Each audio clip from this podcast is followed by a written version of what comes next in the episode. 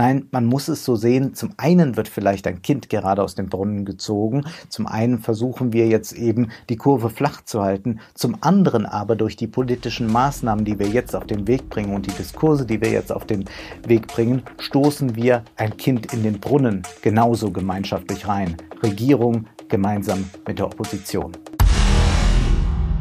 Die Politikanalyse. Herzlich willkommen zu die Politikanalyse. Wird jetzt alles anders?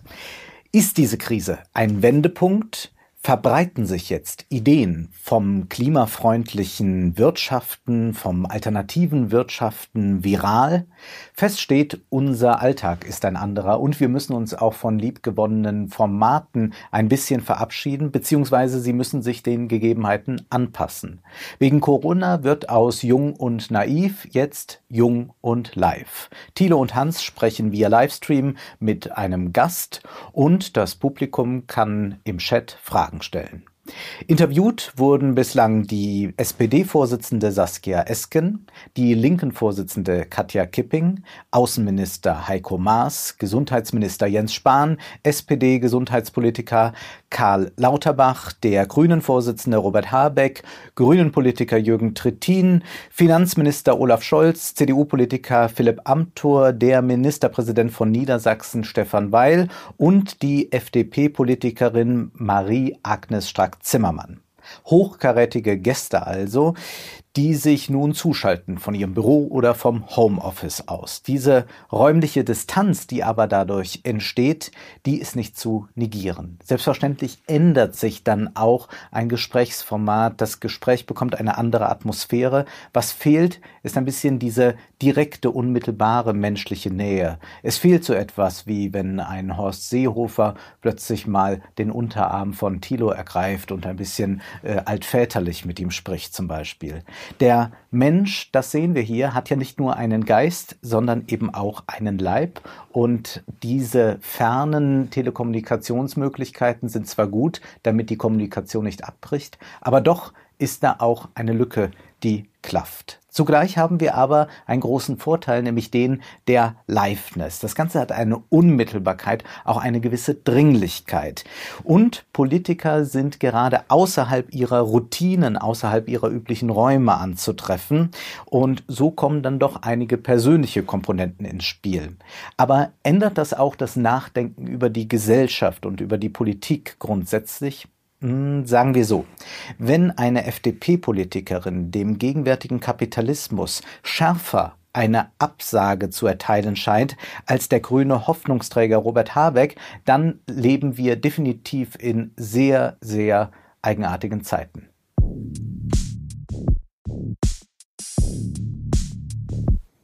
Blicken wir zunächst auf den Ist-Zustand. Wir und die Politiker agieren momentan im Ausnahmemodus. Das Handeln muss täglich hinterfragt werden. Das, was gestern noch galt, das gilt vielleicht heute nicht mehr. Insofern stimmt der alte Satz, nichts ist so alt wie die Zeitung von gestern. Die Erkenntnisse der Virologen basieren zum großen Teil auf Empirie, auf Erfahrung. Zahlen müssen ausgewertet, neu auftretende Faktoren berücksichtigt werden, es müssen Korrekturen vorgenommen werden. Es ist immer eine Annäherung an die Wahrheit. Nie offenbart sich die Wahrheit einfach so in einer positivistischen Naturwissenschaft, sondern man nähert sich ihr an. Und das muss man auch erst einmal aushalten, denn das sorgt für äh, gewisse, äh, ja, Möglichkeiten der Missinterpretation, dass man sagt, jetzt laviert alles laufend hin und her. Nein, es ist Versuch, ist der Versuch einer Annäherung an die Wahrheit. Die Politik muss also auf die aktuellen Forschungsstände reagieren oder besser gesagt, sie muss daraus eine vernünftige Politik ableiten. Also im Prinzip das, was die Fridays for Future ja mit Hinblick auf den Klimawandel fordern. Jens Spahn sagt aber ganz zu Recht, Entscheidungen müssen von denen getroffen werden, die gewählt wurden. Ähm, ich finde sowieso wichtig, dass Entscheidungen ähm, nicht von Virologen getroffen werden oder Infektiologen oder von der Wissenschaft, wie ich jetzt manchmal lese. Sie beraten uns, sie unterstützen uns, aber Entscheidungen in der repräsentativen Demokratie müssen von denen getroffen werden, die gewählt wurden äh, und die am Ende auch in der Regierung dann sind. Das heißt, wer gerade den Traum von einer Wissenschaftsregierung träumt und am liebsten Virologen zum Kanzler machen würde, der verkennt etwas ganz Entscheidendes. Fakten sind das eine, aber ganz wichtig sind die Interpretationen der Fakten. Das ist das andere. Nehmen wir zum Beispiel etwas aus der Literatur, nicht aus irgendeiner Literatur, aus einem Roman, den viele in diesen Tagen empfohlen haben. Die Rede ist von Die Pest von Albert Camus. Lauterbach, Habeck, Richard David Precht, alle haben sie diesen Roman empfohlen. Tatsächlich die Pest von Camus. Also derjenige, der es jetzt bisher noch nicht gelesen hat, der sollte es tatsächlich lesen. Ja, liegt ja rum. Albert Camus, Die Pest, das Buch zur Krise. Solltet ihr lesen. Ach, ich meine, das ist im Augenblick nicht besonders originell, das zu empfehlen, aber in diesen Tagen die Lektüre von Albert Camus, Die Pest, kann ich jedem nur ans Herzen legen. Da gibt es einen Pater, Pater Panelou, und der registriert sehr wohl, dass da jetzt die Pest ist und dass die viele Menschen dahin rafft, aber er interpretiert diese Fakten anders. Er sagt, ja, das ist die Strafe Gottes und das bedeutet dies und das für uns Christen.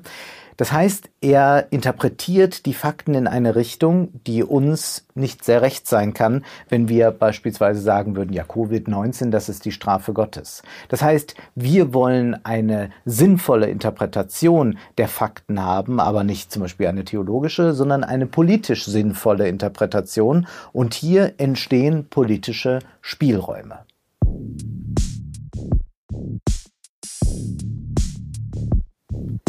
Solch ein Verweis auf die Fakten, das ist derzeit etwas sehr Beliebtes, denn man glaubt, man könnte Politik vollkommen ideologiefrei betreiben. Doch es sind immer Ideologien oder Weltanschauungen, die uns leiten.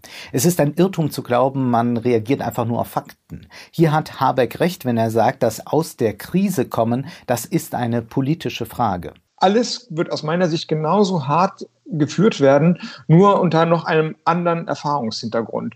Und darauf, glaube ich, muss man sich anstellen, einstellen. Die Frage, wie wir kommen, wie kommen wir aus der Krise raus, ist ja keine politisch neutrale, sondern das ist die politische Phase. Das, da kommt Politik zurück.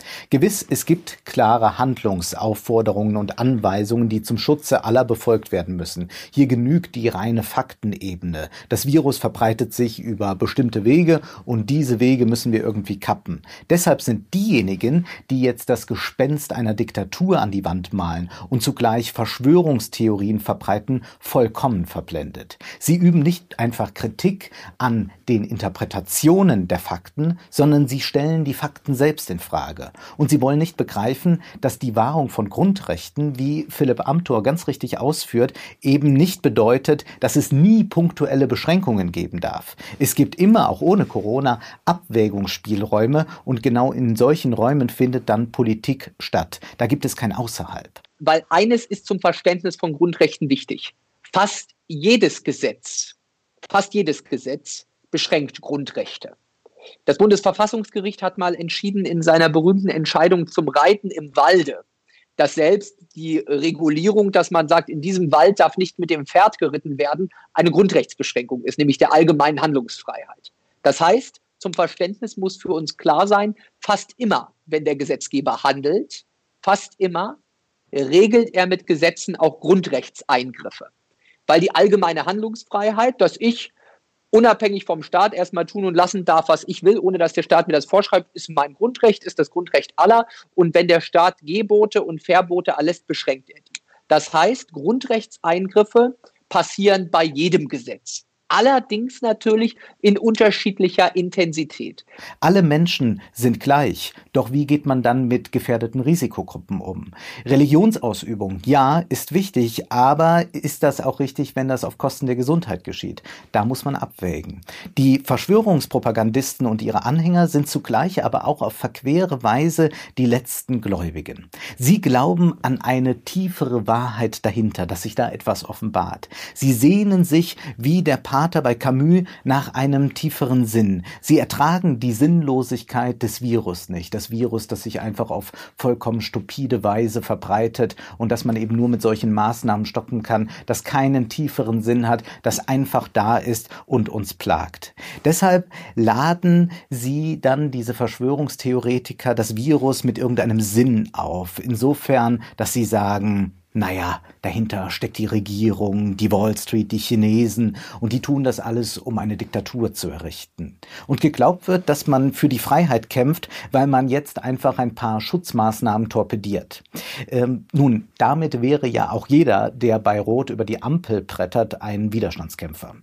Trotz der Gefahr, die von solch krudem Glauben ausgeht, sollten wir aber Katja Kipping beipflichten, die nichts von Fake News verboten hält. Sie sagt völlig zu Recht, welche Instanz hat das Recht darüber zu entscheiden, was eine Fake News ist? Ach, das ist natürlich schwierig, weil welche Instanz hat das Recht zu entscheiden, was eine Fake News ist? So, also das ist, ähm, da hätte ich echt mal einen Beratungsbedarf und will mir hören, wer, wer das wie feststellen darf, ob es eine Fake News ist oder nicht. Nein, ein Wahrheitsministerium brauchen wir nicht und wir sollten ruhig einmal eine andere Fake News in den Blick nehmen. Sprechen wir doch mal über Fake News, die nicht ganz so schrill auftreten. Sprechen wir zum Beispiel über die schwarze Null. Diese ist ja ganz, ganz wichtig. Wir brauchen diesen ausgeglichenen Haushalt. Der muss stehen, sonst passiert etwas Schlimmeres, zum Beispiel eine Neuverschuldung. Um Gottes Willen, was werden die folgenden Generationen dann erleben müssen?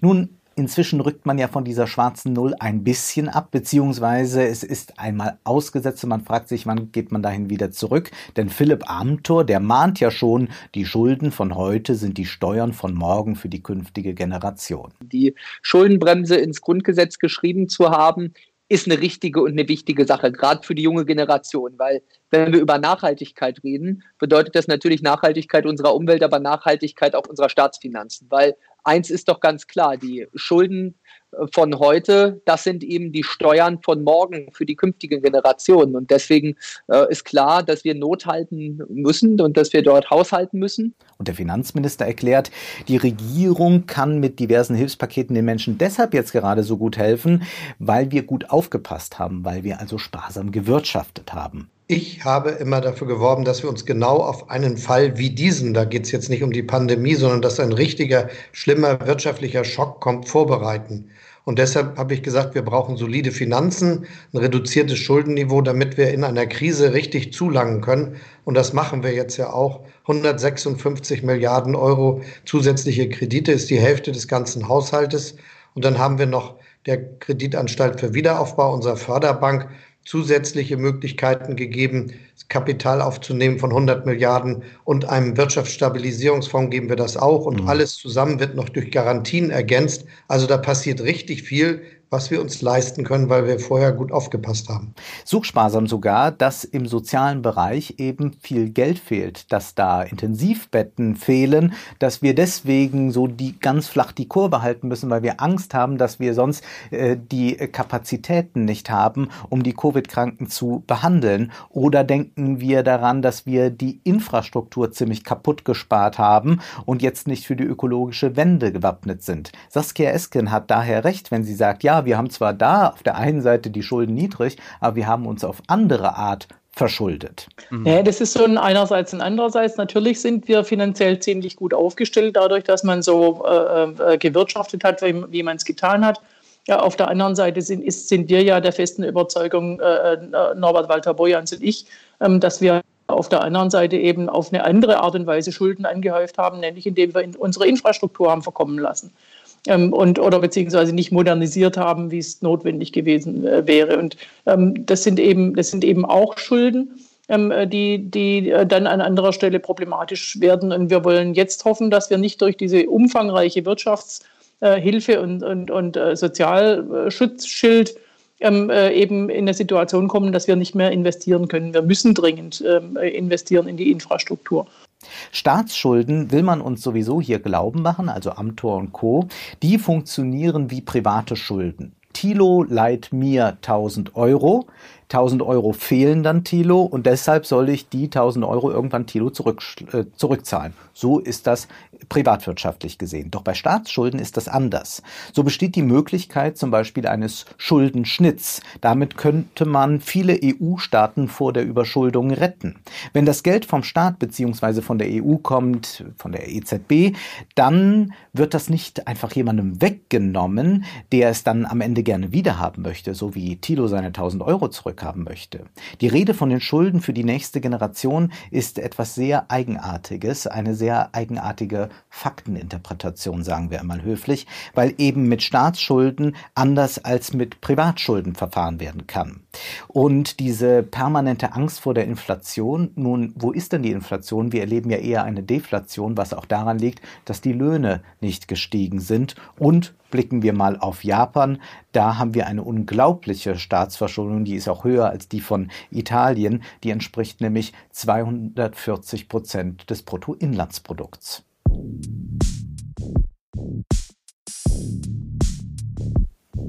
Man kann aber auch einfach wie der Ökonom Keynes sagen, dass der Staat jetzt gerade wichtige Investitionen macht. Deren wirtschaftlicher Erfolg wird dann auch wieder Geld in die Staatskassen bringen. Katja Kipping, die sagt ja auch zu Recht, naja, mit dem Schulden zurückzahlen, das ist so eine Sache. Wenn wir der nächsten Generation etwas schuldig sind, dann konsequenten Klimaschutz. Also wenn wir der nächsten Generation was schuldig sind, dann konsequenten Klimaschutz. Doch wir sollten uns hier nicht in ein trügerisches Gefühl verlieben. So ein Virus, das verbreitet sich, das ist überall und dann kommt man schnell auf so einen eine Welt Gedanken. Jetzt tun wir alle was füreinander. Die Menschheit rückt zusammen. Uns interessieren die Covid-Zahlen aus dem Ausland doch in erster Linie gerade, weil wir daraus etwas für uns ableiten wollen.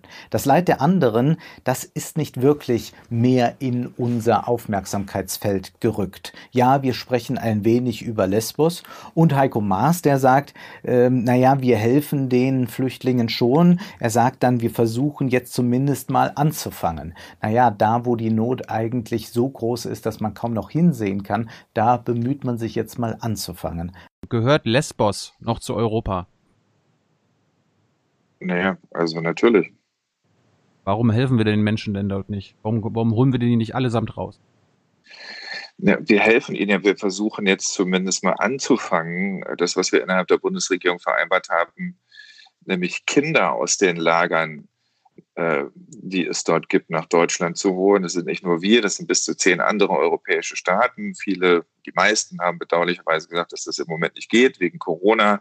Wir haben gesagt, wir warten jetzt nicht mehr auf andere, wir fangen jetzt an. Aber blicken wir noch auf einen anderen Brennpunkt, auf den wir noch viel weniger als auf Lesbos geblickt haben. So ignorieren wir weitgehend, dass es in Ostafrika noch etwas mit einem exponentiellen Wachstum gibt, eine gigantische Heuschreckenplage.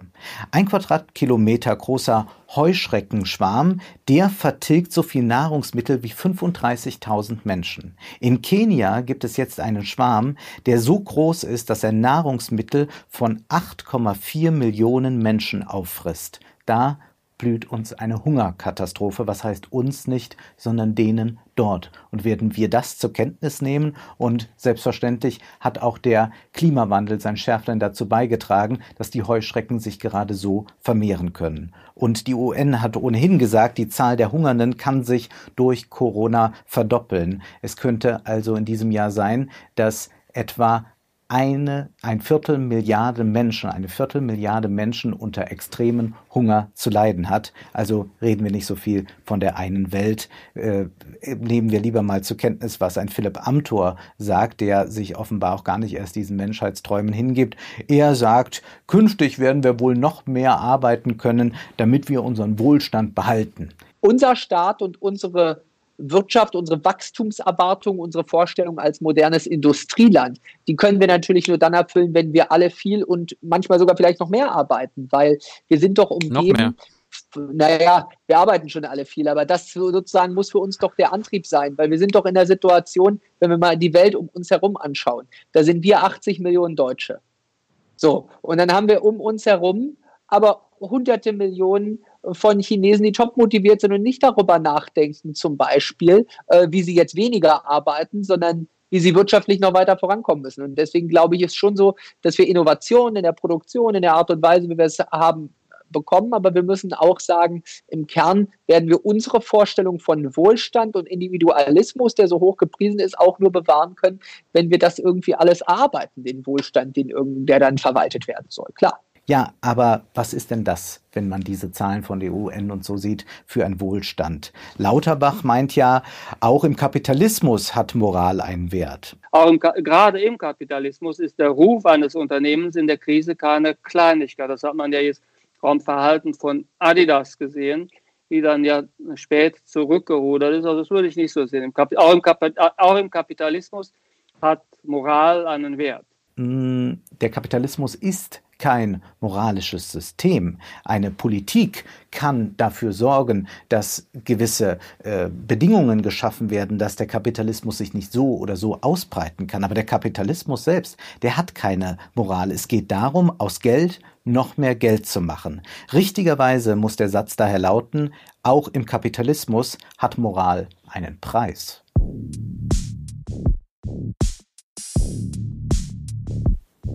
Und dieser Preis, der ist nicht sonderlich hoch. Bevor das Luxusnahrungsmittel Spargel auch nur ein paar Euro teurer wird, riskiert man lieber das Leben von Erntehelfern.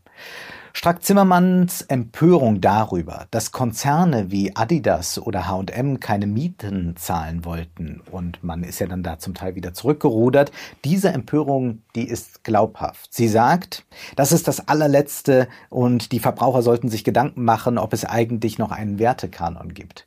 Und Thilo fragt nochmal nach, aber hat dich das wirklich überrascht? Und sie sagt ja. Ähm, jetzt ein Gesetz ausnutzen, nämlich die Miete nicht zu bezahlen äh, also äh, ich meine, ich bin jetzt nicht der große Sportfreak, sodass ich ständig die Klamotten da kaufe, aber ähm, auch ob das, ob das Deichmann ist oder wer war noch dabei, äh, Adidas H&M. H&M, da kann ich nur sagen, das ist das allerletzte und es ist deswegen so schrecklich, weil wenn man ein solches Gesetz mit auf den Weg bringt äh, und ich habe dafür gestimmt, dann ähm, ist das äh, und dann passiert so etwas, äh, da frage ich mich, ob hier eigentlich äh, alle, ja, ob da eigentlich Leute sitzen, die irgendwas geraucht haben, muss ich jetzt sagen, weil du gerade geraucht hast, hat mich völlig aus dem Konzept gebracht hier, dass du im Studio rauchst. äh, ist das erlaubt? Erlaubt. Ja, okay. Ich meine, ich bin da locker, aber es fällt mir nur gerade auf, du dampfst. Gut, also lange Rede, kurzer Sinn, um ernst zu bleiben. Ich finde es ähm, unvorstellbar, dass sowas möglich ist. Aber überrascht dich das Verhalten dieser Konzerne? Weil ich meine, wir ja. leben. Nun, Überrascht das wirklich? Überrascht das wirklich? Naja, also dieser Mietenstopp, das ist ein sehr plakatives Beispiel und das Image eines solchen Konzerns ist damit sehr beschädigt. Deswegen hat man dann auch doch wieder davon abgelassen zum Teil. Aber wir sollten uns in Erinnerung rufen, der Finanzmarktkapitalismus lebt ganz erheblich von Steueroasen. Riesige Vermögenswerte sind offshore geparkt. Das heißt, gar kein Staat hat darauf mehr Zugriff. Nun, besser spät als nie merkt Strack-Zimmermann, wie das System funktioniert. In dem Interview mit ihr, da kann man wirklich beobachten, dass ein bisschen zumindest ein Denkmodell ins Wanken gerät, dass sie vielleicht begreift, dass Liberalität noch etwas anderes sein könnte als eine Freiheit der Märkte. Thilo fragt ja auch Olaf Scholz, wie das denn nun ist. Erleben wir gerade das Ende der Ära des Turbokapitalismus? Ich, ich glaube schon oder ich hoffe es sogar in einer bestimmten Weise, weil ich der festen Überzeugung bin, dass eine Gesellschaft, die nicht zusammenhält, gar nicht funktionieren kann haben wir bald jetzt das Ende des Turbokapitalismus? Und Scholz sagt, ich glaube schon, ich hoffe es sogar in einer bestimmten Weise. Das ist durchaus beachtlich und auch Stark-Zimmermann, die überlegt ja, ob das mit den Sozialkürzungen, die man so unternommen hat, wenn man sich jetzt äh, die sozial systemrelevanten Berufe ansieht, ob das alles so richtig war. Und auch Stark-Zimmermann wird gefragt, wie das denn nun ist, das Ende des Turbokapitalismus? Und da sagt sie, ja, ich glaube, das ist der Anfang vom Ende. Äh, erleben wir gerade das Ende der Ära des Turbokapitalismus. Sind wir wieder bei dem Lieblingswort Turbokalismus? Äh, ja, ja, ich glaube, das ist der Anfang vom Ende, wenn wir es entsprechend begleiten. Ähm, die Turbokapitalisten wird es immer geben. Ich bin ein Freund der freien und sozialen Marktwirtschaft, nicht der Turbokapitalisten. Sie sei keine Turbokapitalistin, sondern für die breite Mitte, von der das Land getragen werde. Fest steht jedenfalls, dass die Politik, auch die Politik ihrer Partei in den vergangenen 20 Jahren, sehr viel dafür getan hat, dass alles auf Kosten der Mitte und von den anderen, die unter dieser Mitte sind, ganz zu schweigen gelaufen ist. Erstaunlich ist aber, dass eine FDPlerin sich hier traut, vom Anfang, vom Ende zu sprechen. Wie zögerlich ist da doch der dauergrübelnde Robert Habeck. Seine Antwort auf die Frage nach dem Ende des Kapitalismus oder Turbokapitalismus Letzteres vielleicht, ersteres im Sinne von mit Ideen kannst du Geld verdienen, nicht? Erleben wir gerade das Ende der Ära des Kapitalismus, des Turbokapitalismus? Letzteres vielleicht, ersteres äh, im Sinne von wir mit Ideen kannst du Geld verdienen, nicht. Also wenn Kapitalismus versus Sozialismus ist, sagen wir so, wir erleben nicht die Rückkehr des Sozialismus. Aus, glaube ich, aus gutem Grund und Gott sei Dank, aus meiner Sicht. Ähm, aber ein überheizter Turbokapitalismus, wo Märkte nicht mehr den Menschen dienen, wo Märkte sich verselbstständigen, wo die Regeln ähm, nicht ausgehend von Gemeinwohl gemacht werden, sondern von Gewinnmaximierung. Also vielleicht ein neoliberaler Turbokapitalismus, das wäre zu hoffen. Wir erleben nicht die Rückkehr des Sozialismus aus gutem Grund und Gott sei Dank. Ja, vielleicht erleben wir die jetzt nicht und äh, dazu kann Habeck ja auch sagen, was er will, nur dass er keine Alternative zu diesen Wirtschaften aufmachen will, dass er nicht einmal in einem Interview eine Alternative denken möchte, das ist doch erstaunlich.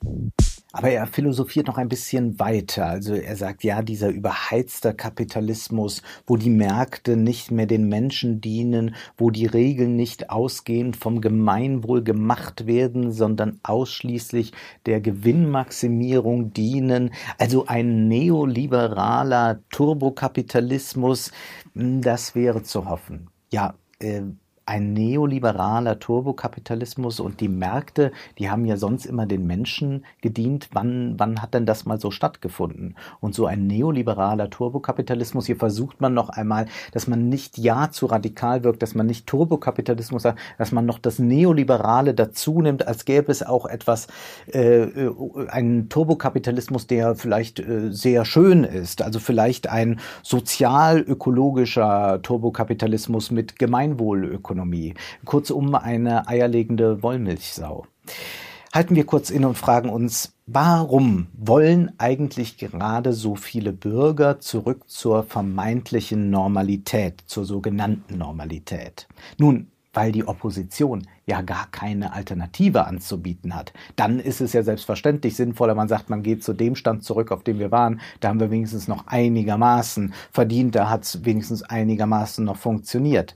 Es fehlt also hier, das können wir in dem Habeck-Interview ganz deutlich sehen, und das ist symptomatisch, ein ideologisches Gegenkonzept. Also es gibt keine andere Möglichkeit, äh, der Kapitalismus, so wie wir ihn gerade vorfinden, scheint dann doch als the only game in town zu funktionieren haben. Die größte Enttäuschung ist hier Habeck. Es ist wie mit dem zugeklappten Klavier, das man bei ihm im Hintergrund im Interview sehen kann. Er möchte nicht auf der Klaviatur der Möglichkeiten spielen. Sollte man nicht jetzt bei Konzernen wie Lufthansa die staatliche Rettung auch an ökologische Bedingungen knüpfen? Jetzt gerade nicht. Hat die Politik nicht genau jetzt die Möglichkeit, an Rettungspakete für das klimaschädliche Branchen ökologische Bedingungen zu knüpfen, wenn sie es mit der Klimarettung wirklich ernst meint? Äh, ich glaube jetzt gerade nicht, sondern in der nächsten Phase. Das ist diese Aufbauphase, von der ich gesprochen habe. Jetzt geht es erstmal darum, zu retten, dass noch etwas da ist. Wie ist es mit der Erbschaftssteuer, um das zu finanzieren, diese großen Staatsausgaben? Hm, Debatten über die Folgen der Krise jetzt äh, als erstes mal nicht führen. Ne, jetzt Hashtag Solidarität. Einfach eine massive Vermögens- und Erbschaftssteuer einzuführen, um die Krise zu bezahlen. Oder woher würdest du das Geld am liebsten nehmen?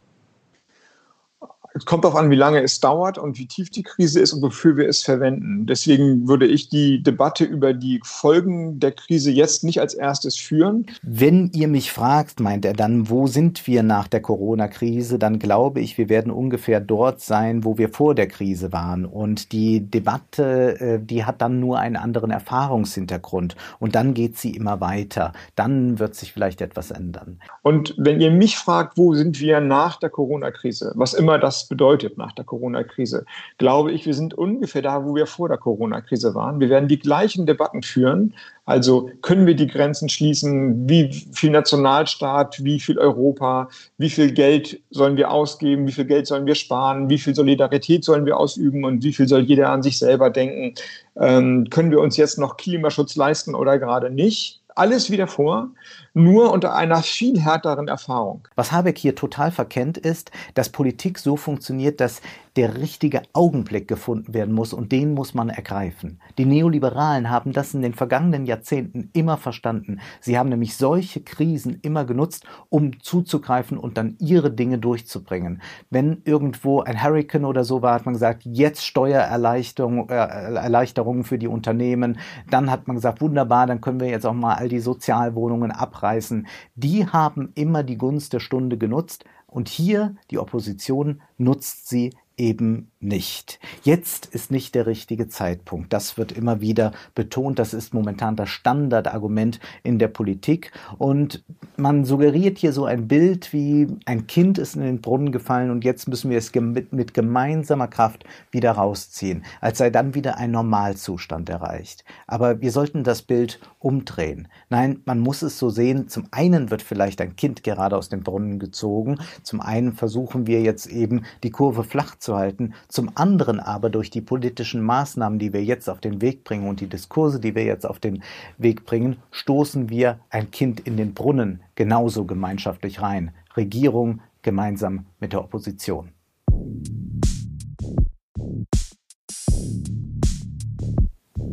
Und aus der Krise kommen heißt ja momentan vor allem, dass die Wirtschaft wieder wächst.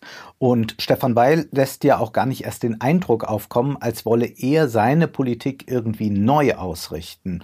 Eine Abwrackprämie, ja, ja, gut, das ist schon eine Möglichkeit. Man will es dann vielleicht noch mit E-Mobilität verknüpfen. Das kann einen schönen Rebound-Effekt äh, ergeben, dass dann äh, jetzt noch mehr äh, Schrott entsteht dadurch, dass eigentlich noch sehr gute Autos ähm, ausgetauscht werden gegen neue Modelle. Bist du, wirst du dich einsetzen, dass es keine Abwrackprämie gibt, dass die Autoindustrie für Benziner und Diesel keine staatliche Förderung bekommen?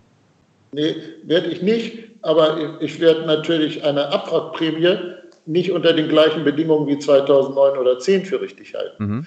Also wo, wo haben wir die springenden Punkte? Erstens, wir haben viele Leute mit alten Verbrennern, die nach wie vor sehr viel CO2 und Stickoxide ausstoßen. Es wäre jetzt ein guter Zeitraum, denen zu sagen, Leute, steigt um. Und wenn die auf 6 äh, Euro, äh, 6D äh, Euro umsteigen, Verbrenner umsteigen, dann wäre es für die Umwelt mit Sicherheit sehr gut, wenn sie vor Euro 3 oder Euro 4 gefahren hat. Auch dem Profifußball, dem räumt man jetzt mal das Erstrecht ein und dann sprechen wir über die Kinder auf Spielplätzen. Und Hans sagt da ja dazu recht, ja, es ist ja schon eine Frage von Prioritätensetzung und wo diese Prioritäten gerade liegen, das ist doch deutlich zu erkennen. Das ist einfach eine Branche, an der vorher und hinterher wirklich vieles mit dranhängt. Und deswegen sehe ich es auch nicht unter dem Gesichtspunkt Vorbildfunktion sondern es ist im Grunde genommen für mich die Frage beim, beim Profifußball, ähm, ob äh, wir da sozusagen auch eine Überlebenshilfe geben können. Würden wir an dieser Stelle jetzt, das habe ich wirklich gelernt, äh, sagen, Feierabend, wir sehen uns im nächsten September wieder. Das wäre sozusagen die Alternative. Dann würden mhm. wahrscheinlich die, die FC Bayern Münchens oder so, die würden das wahrscheinlich irgendwie hinkriegen. Aber für viele andere wäre es das definitiv gewesen. Und deswegen finde ich diese Geisterspiele als eine, ja, ein, als eine Übergangslösung ist vertretbar. Wenn du sagst, da gibt es Wertungswidersprüche zu den Spielplätzen, Thilo, ja, wie soll ich dir da widersprechen? Nur wir sind derzeit nicht in einer Situation, wo wir wirklich behaupten könnten, wir hätten wirklich für alles die perfekte Lösung. Und erinnern wir uns einmal an die letzte Krise, an die Finanzkrise von 2007. Da gab es auch etliche Lippenbekenntnisse. Dann hat man die Banken ein wenig reguliert. Dadurch hat man die Schattenbanken noch stärker gemacht und der DAX, der kletterte nach oben wie noch nie. Und dann hat sich aber nichts geändert. Gab es dann irgendwo diese Grundsatzdebatte, so kann es nicht weitergehen, die Habeck da haben möchte? Nein, wenn es dann wieder läuft, dann wird die Debatte nicht geführt. Und wir diskutieren jetzt gerade zum Beispiel über die Nachteile des Freihandelmodells. Nun, wie ist es dann mit diesem Freihandel? Da sagt Jens Spahn, wir sollten weniger abhängig sein in so sensiblen Bereichen von anderen Regionen der Welt. Übrigens nicht nur bei den Schutzmasken, auch bei Arzneimitteln haben wir die Debatte ja auch schon was länger, die Abhängigkeit von Wirkstoffen aus Asien auch. Äh, was wir ja sehr lernen, sehr schmerzhaft lernen in dieser Krise, wir sollten weniger abhängig sein äh, in so sensitiven, sensiblen Bereichen von anderen äh, Regionen der Welt und am Ende ja von einem Land. In aller Regel geht es ja um China. Wenn aber niemand eine Alternative ausmalt zu der jetzigen Wirtschaft, wird man künftig zwar Masken vorhalten und vielleicht sogar Maschinen, die solche Masken produzieren können, doch dann werden noch immer Waren für einen niedrigen Preis, äh, um einen niedrigen Preis zu halten, rund um den Globus geschickt. Wer wie Habeck glaubt, dass die Krise nicht der richtige Zeitpunkt sei, um mit Forderungen und Ideen zu kommen, kommen, der verkennt, dass nach der Krise das auch niemanden mehr interessieren wird. Auch Kipping malt ja keine Vision aus in ihrem Interview. Sie will eigentlich ein bisschen mehr für diese, jene, ein bisschen Klientelpolitik betreibt sie, aber etwas Grundsätzliches, das weiß sie auch nicht zu sagen. Ein Zuschauer fragt sehr schön Jürgen Trittin, warum ist die Politik immer reaktiv? Und Trittin, der weist das zurück. Nein, nein, nein, nein, das sei nicht seine Ansicht. Lukas, Lukas fragt dich, wieso ist Politik anscheinend immer reaktiv und nie auf lange Sicht angelegt? Das vom, diese erstens die Grundannahme würde ich nicht teilen. Aber Strack-Zimmermann, die ist da ehrlicher. Sie wird ja gefragt, warum man dann auf die Warnungen vor einer Pandemie, die es ja schon vor Jahren gab, nicht gehört hat. Und da meint sie, ich glaube, es ist die traurige Wahrheit, dass Menschen dann reagieren, und ich sage das mal so salopp und mit allem Respekt, wenn die Kacke am Dampfen ist.